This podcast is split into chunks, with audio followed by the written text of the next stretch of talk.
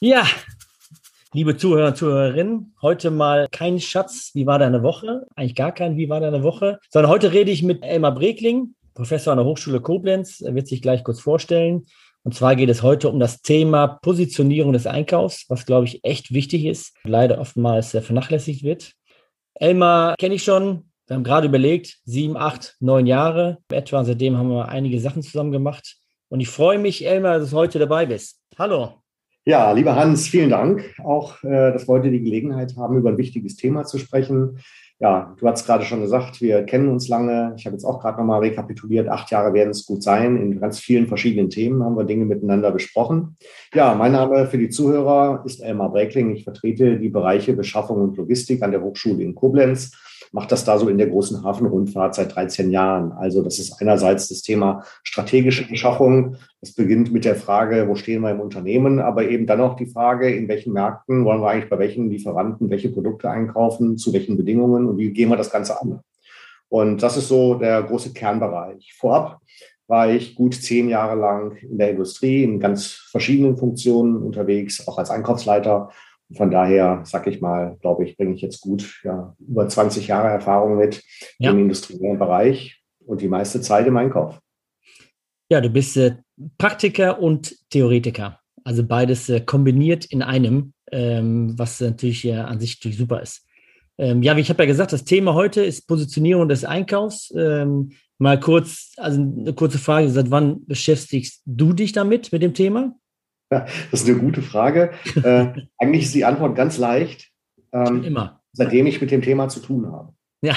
also seit gut 20 Jahren, weil dahinter ja eine, eine super kristallklare Frage steht. Ähm, ja, wie musst du dich eigentlich im Unternehmen aufstellen, damit du mit deiner Funktion echt gut Wirkung erzielen kannst? Genau. Also äh, wir brauchen einfach äh, schlichtweg äh, gute Voraussetzungen, um in den Märkten erfolgreich zu sein. Ja.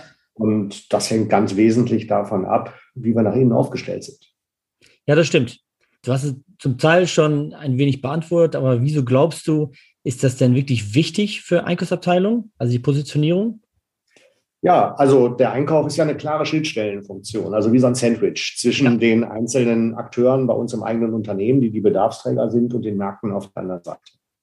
So, und das bedeutet natürlich, wenn wir unsere Bedarfe in den Märkten richtig gut rüberbringen wollen und gut allokieren wollen, dann ist das kein Selbstläufer an sich. Wir brauchen schon ein gutes Alignment, eine, eine, eine gute gemeinsame Linie mit den Fachbereichen, um im Markt erfolgreich agieren zu können. Heißt, wir müssen gut verstehen, ähm, worauf kommt es eigentlich an? Was ist eigentlich unseren Partnern im Unternehmen wichtig? Und nur wenn uns das gelingt, hier die richtige Sprache zu sprechen, die richtigen Themen anzusprechen, Vertrauen nach innen zu erzeugen, ja. dann äh, können wir auch ähm, damit rechnen, dass wir gestützt werden. Und wir brauchen unbedingt die Stützung von innen, damit wir stark nach außen auftreten können. Ja. Und von daher ist der Erfolg in den Märkten äh, begründet im Erfolg nach innen. Das heißt, wir müssen uns ganz dringend um unser Netzwerk kümmern im Unternehmen.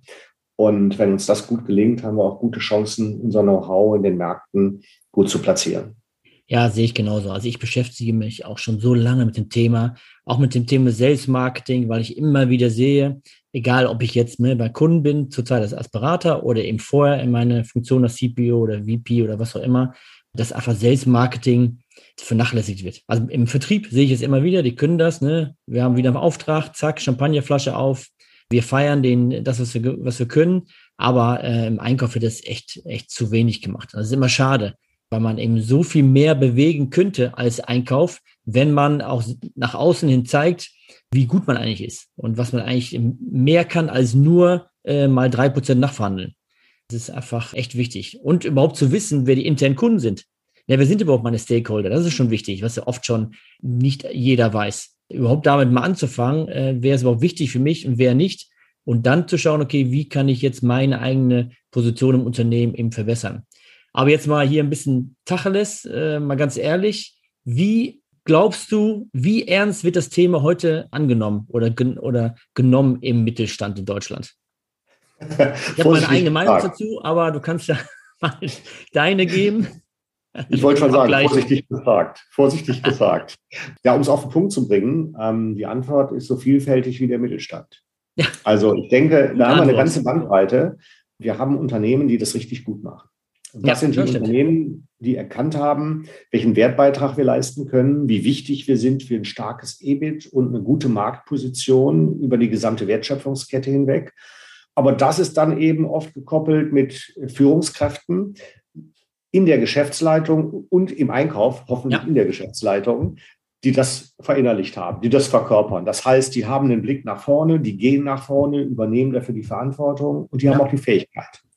Aber wir finden auch ein ganz anderes Bild, wo man dann sagen kann, da sind wir wie eine Schreibstube. Ja, und da ist es gar nicht ernst genommen. Und ähm, von daher ist das gar nicht so eindeutig zu beantworten.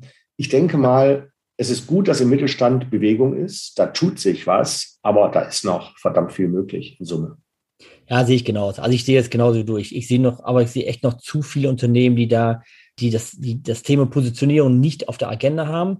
Ich musste auch zugeben, dass ich selber, vor wir uns kannten oder vor wir uns kennenlernen, äh, kennengelernt haben, ähm, war ich zwar immer ein Fan von Selbstmarketing und habe immer versucht, auch mein Team in den Vordergrund zu stellen und, und zu zeigen, was wir gemacht haben, aber das gesamte Thema Positionierung, auch gerade die, die, die Kraft nach außen, nach innen, das Abwägen, ähm, das habe ich auch nicht gut genug gemacht.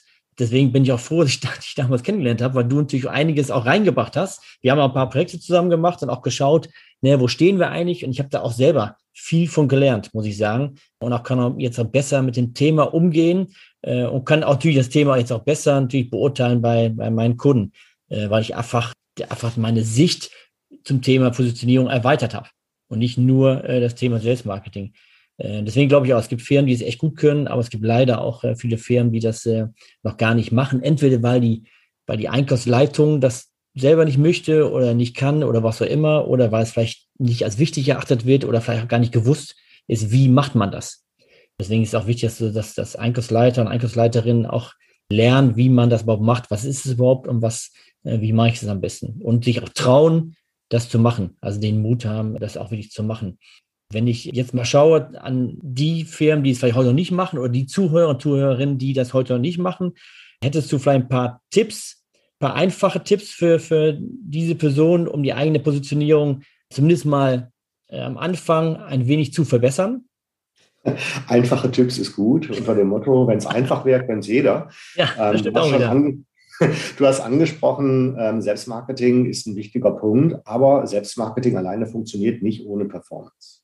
Ja. Und das bedeutet, was sind die wesentlichen Eckpunkte, um hier auf den richtigen Weg zu kommen? Und da ja. denke ich, da sind ein paar Eckpunkte ganz zentral.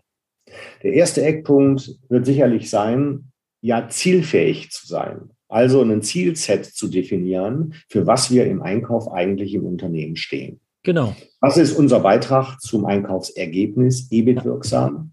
Was ist unser Beitrag zum Thema Einkaufleistung? Also kaufen wir besser ein als andere im Vergleich zum Markt? Was ist unser Beitrag zum Thema Versorgungssicherheit, gerade in der heutigen Zeit? Gerade jetzt, ja. ja. Und was ist unser Beitrag, Innovationen aus den Märkten abzusichern? Das heißt, hier brauchen wir im ersten Schritt eine super klare eigene Idee.